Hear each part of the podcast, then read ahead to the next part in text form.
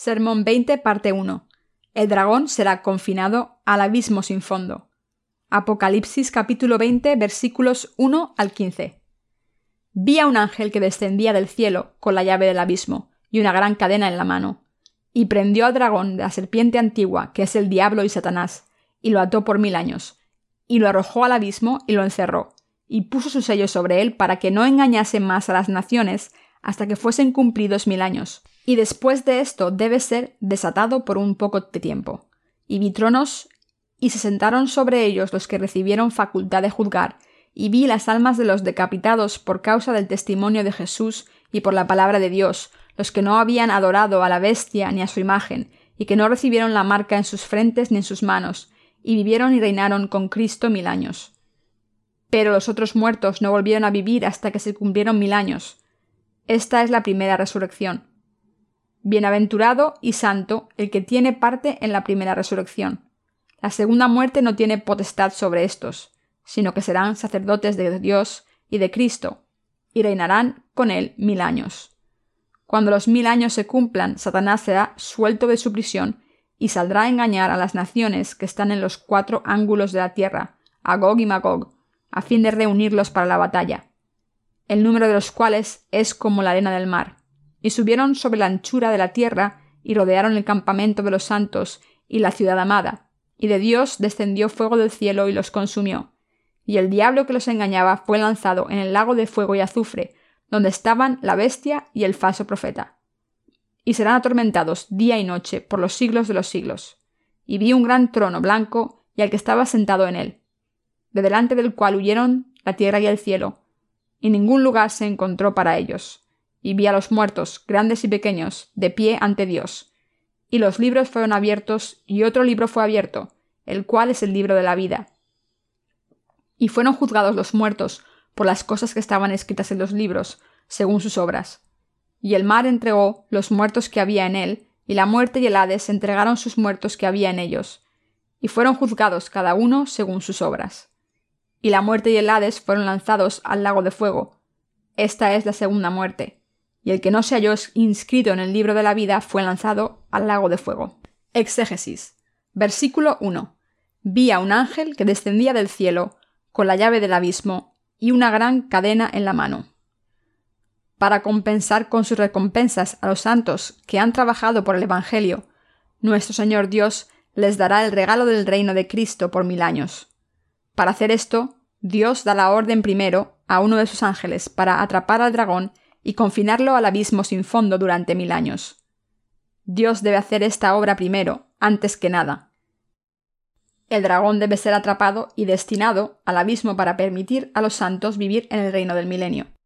Así Dios da a su ángel la llave del abismo sin fondo y una gran cadena, y le ordena comenzar la labor de perseguir y amarrar al dragón en el abismo.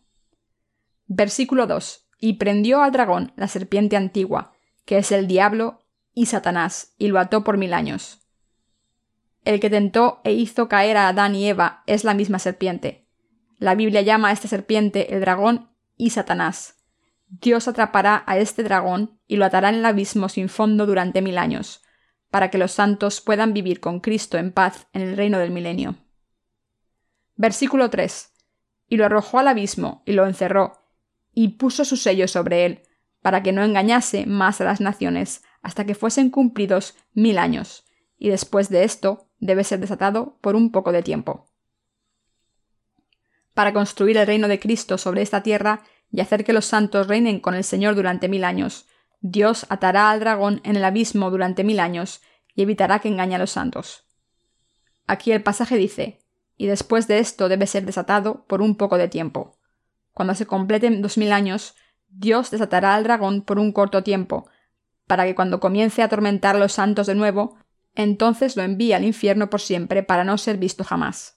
Versículo 4. Y vi tronos, y se sentaron sobre ellos los que recibieron facultad de juzgar, y vi las almas de los decapitados por causa del testimonio de Jesús y por la palabra de Dios, los que no habían adorado a la bestia ni a su imagen, y que no recibieron la marca en sus frentes ni en sus manos, y vivieron y reinaron con Cristo mil años. En el reino de Cristo los cristianos nacidos de nuevo recibirán autoridad para juzgar. Los santos, habiendo sido hechos sacerdotes de Cristo, reinarán en el reino del milenio con el Señor. Sus habitantes son aquellos que fueron martirizados por ser testigos de Jesús y por defender su fe, aquellos que no recibieron la marca de la bestia ni le adoraron. Ellos son los que fueron martirizados durante el tiempo de las tribulaciones enviadas por el Anticristo, y Dios los resucitará para que vivan de nuevo y hará que reinen en el reino de Cristo durante mil años que vendrán. Desde luego, todos aquellos que participaron en la primera resurrección también recibirán la misma bendición. Existen dos resurrecciones dadas por el Señor, la primera resurrección y la segunda resurrección. Los santos que vivirán en el reino del milenio son aquellos que pertenecen y participan en la primera resurrección. Todos aquellos que tomen parte en esta primera resurrección también tomarán parte en la gloria de vivir en el reino del milenio, el reino de Cristo. La primera resurrección tomará lugar cuando Jesucristo regrese para raptar a todos los santos. Primera de Tesalonicenses 4:15 y 17. Pero la segunda tomará lugar al final del reino del milenio, ya que está preparada para sentenciar a los pecadores a la muerte eterna. La autoridad de los santos para reinar durante mil años es dada por el Señor Todopoderoso. El reino de Cristo es dado a ellos ya que creen en el Evangelio del Señor del agua y el Espíritu, y dieron sus vidas para defender su fe en él. Versículo 5. Pero los otros muertos no volvieron a vivir hasta que se cumplieron mil años. Esta es la primera resurrección.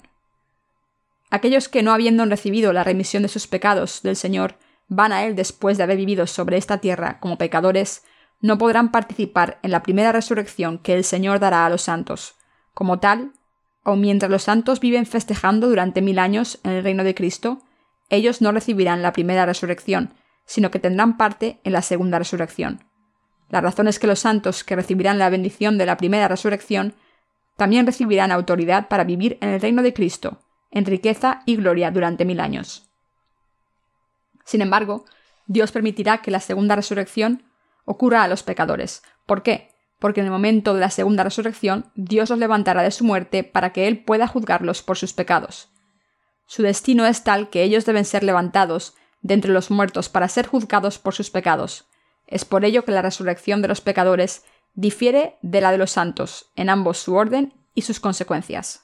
Aparte de aquellos que participan en la primera resurrección, Debido a su fe en el Evangelio del agua y el Espíritu, el Señor no le permitirá a nadie más vivir de nuevo hasta que los mil años terminen.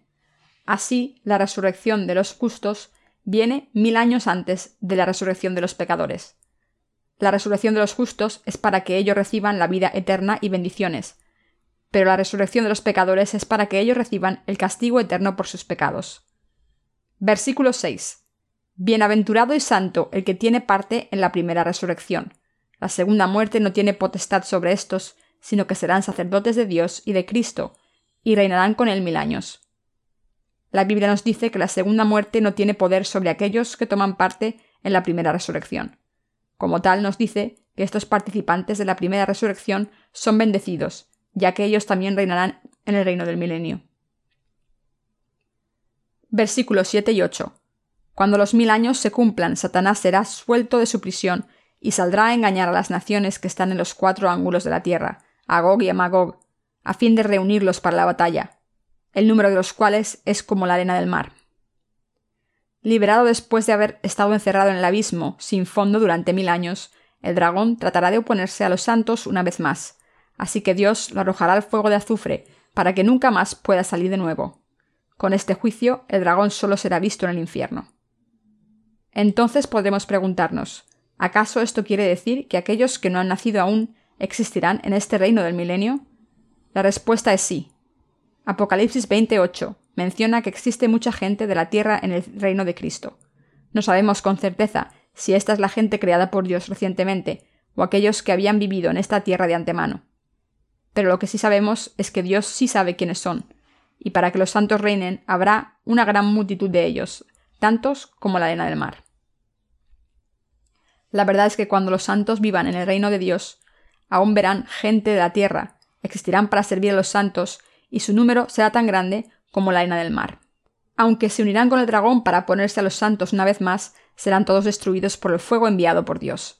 Recibirán el juicio eterno de su gran trono blanco y serán arrojados en el fuego que arde por siempre. Con esto, el reino del milenio llegará a su fin, y a partir de entonces los santos se moverán al cielo y a la tierra nuevos en donde vivirán por siempre. Versículo 9. Y subieron sobre la anchura de la tierra, y rodearon el campamento de los santos y la ciudad amada, y de Dios descendió fuego del cielo y los consumió. El dragón es Satanás, quien constantemente se ha opuesto a Dios y a sus santos, aunque él engañará a la gente de la tierra que esté viviendo en el reino de Cristo y amenazará a los santos, debido a que Dios es todopoderoso, él enviará fuego del cielo y los devorará a todos y arrojará al dragón al fuego eterno para que nunca más se oponga a Dios y a los santos. Versículo 10.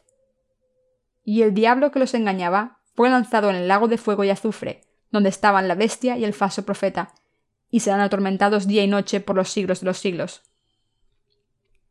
Para arrojar al dragón en el lago de fuego y azufre, Dios se asegurará que él sea atormentado día y noche. Este es el justo juicio de Dios, el sufrimiento que el dragón y sus seguidores merecen.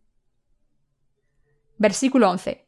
Y vi un gran trono blanco, y al que estaba sentado en él, de delante del cual huyeron la tierra y el cielo, y ningún lugar se encontró para ellos. Habiendo completado sus recompensas a los santos durante mil años, ahora Dios creará su cielo y tierra nuevos, y vivirá con ellos en este lugar por siempre. Para lograr esto, Dios realizará todas las obras que Él ha hecho para su conclusión y cierre final. Este último acto de cierre es para que el Señor se siente sobre el trono blanco como el juez, y dará su juicio final sobre todos los pecadores, cuyas obras están escritas en el libro de obras, excepto aquellos cuyos nombres están escritos en el libro de la vida. El juicio de Dios de los pecadores terminará con esto, y a partir de entonces se abrirá el dominio del cielo y la tierra nuevos. Nuestro Señor hará que el primer cielo y la primera tierra desaparezcan, creará el segundo mundo del nuevo cielo y tierra y permitirá a los santos vivir en este reino celestial. De acuerdo a lo que está escrito en su libro de la vida y los libros del juicio, Dios dará el cielo y la tierra nuevos a un grupo de gente, y el castigo del infierno al otro. Versículo 12. Y vi a los muertos, grandes y pequeños, de pie ante Dios, y los libros fueron abiertos, y otro libro fue abierto, el cual es el libro de la vida, y fueron juzgados los muertos por las cosas que estaban escritas en los libros, según sus obras. El juicio de Cristo en este tiempo determinará el castigo final, esto es, él dará su sentencia final sobre los pecadores con el castigo del infierno. Ellos serán juzgados de acuerdo a sus obras, como están escritos en el libro del juicio. Así los pecadores morirán dos veces. Su segunda muerte es el sufrimiento del infierno, el cual la Biblia describe como la muerte eterna. Los pecadores no pueden escapar del castigo del infierno. Por lo tanto, deben buscar, después de aprender la palabra del Evangelio del agua y el Espíritu ahora mismo, mientras aún viven en esta tierra, creerlo y así recibir la bendición de tener sus nombres escritos en el libro de la vida. Versículo 13. Y el mar entregó a los muertos que había en él, y la muerte y el Hades entregaron los muertos que había en ellos, y fueron juzgados cada uno según sus obras. Y el mar entregó los muertos que había en él, y la muerte y el Hades entregaron los muertos que había en ellos. Todos los pecadores deben recibir la condenación final por sus pecados. Los lugares descritos en este pasaje, esto es muerte y Hades, se refieren particularmente a los lugares en que serán guardados los siervos de Satanás, quienes engañados por él, y estando bajo su control mientras vivían, se opusieron y pecaron contra Dios. Este versículo nos dice que mientras que Dios había diferido durante un tiempo su juicio por sus pecados, ahora ha llegado el tiempo para su juicio final. Como tal, donde sea que la gente pueda vivir, deben darse cuenta de a quién pertenecen. Y esto es críticamente importante. Aquellos que trabajaron como siervos de Satanás mientras estaban en la tierra serán levantados entre los muertos con la resurrección del castigo para recibir su juicio final. Pero aquellos que han servido al Evangelio del agua y el Espíritu pertenecerán a la resurrección de vida eterna y a las bendiciones. Por tanto, la gente debe darse cuenta, mientras está en esta tierra, de que el Evangelio del agua y el Espíritu, con el cual el Señor ha borrado todos los pecados de la humanidad, es de suma importancia. Aquellos que han operado como siervos de Satanás sobre esta tierra serán levantados con la resurrección del castigo. Pero aquellos que han servido a las justas obras del Señor serán levantados con la resurrección de la vida eterna y las bendiciones. Todos los pecadores serán juzgados por sus iniquidades y recibirán su castigo final en el infierno. Es aquí donde encontramos la razón precisa del por qué debemos, mientras estamos en la tierra, creer en el Evangelio del agua y el Espíritu, el Evangelio con el cual el Señor ha redimido todos nuestros pecados. Versículo 14. y la muerte y el Hades fueron lanzados al lago de fuego. Esta es la muerte segunda. Esto nos dice del juicio de los pecados de la humanidad ante Dios, los cuales cometió al ponerse del lado de Satanás. El castigo reservado para los malvados que han guiado a la gente a Satanás es el ser lanzados al lago de fuego. Esta es la segunda muerte que Dios traerá a los pecadores y es el castigo del lago de fuego. La muerte de la cual la Biblia habla aquí no es simplemente desaparecer, sino que es el castigo del sufrimiento eterno en el feroz infierno. La salvación mencionada en la Escritura no es temporal, sino eterna. Aquellos que creen en el Evangelio del agua y el Espíritu, mientras estaban en la tierra, entrarán en el reino eterno del cielo y vivirán felices por siempre. La diferencia entre la recompensa de los creyentes del Evangelio del agua y el Espíritu y el castigo de los incrédulos es tan grande como la diferencia entre el cielo y la tierra. Versículo 15. Y el que no se halló inscrito en el libro de la vida fue lanzado al lago de fuego. Con la palabra él aquí nos dice este versículo que ya sea que los nombres de la gente estén escritos o no en el libro de la vida, depende totalmente de si creyeron en la palabra del Evangelio del agua y el Espíritu, a través del cual todos sus pecados son perdonados, tan blancos como la nieve, sin importar si son buenos asistentes a la Iglesia o si su Iglesia pertenece a una denominación ortodoxa o heterodoxa. Aquellos cuyos nombres no estén escritos en el libro de la vida del Señor serán todos arrojados en el lago de fuego sin excepción. La gente religiosa del mundo tiene una tendencia marcada a poner más importancia en sus rituales religiosos que en su redención del pecado. Pero cuando estamos ante Dios, si el Evangelio del agua y el Espíritu dado por Jesús no es encontrado en el corazón de uno, el nombre de esta persona no será escrito en el libro de la vida, y también será arrojado en el lago de fuego, aun si fue un buen cristiano. Por lo tanto, mientras estés viviendo en esta tierra, tú debes escuchar con tus oídos el Evangelio del Señor del agua y el Espíritu, que ha hecho que todos tus pecados desaparezcan, y tú debes creer en Él con todo tu corazón. Entonces recibirás la gloria de tener tu nombre escrito en el libro de la vida.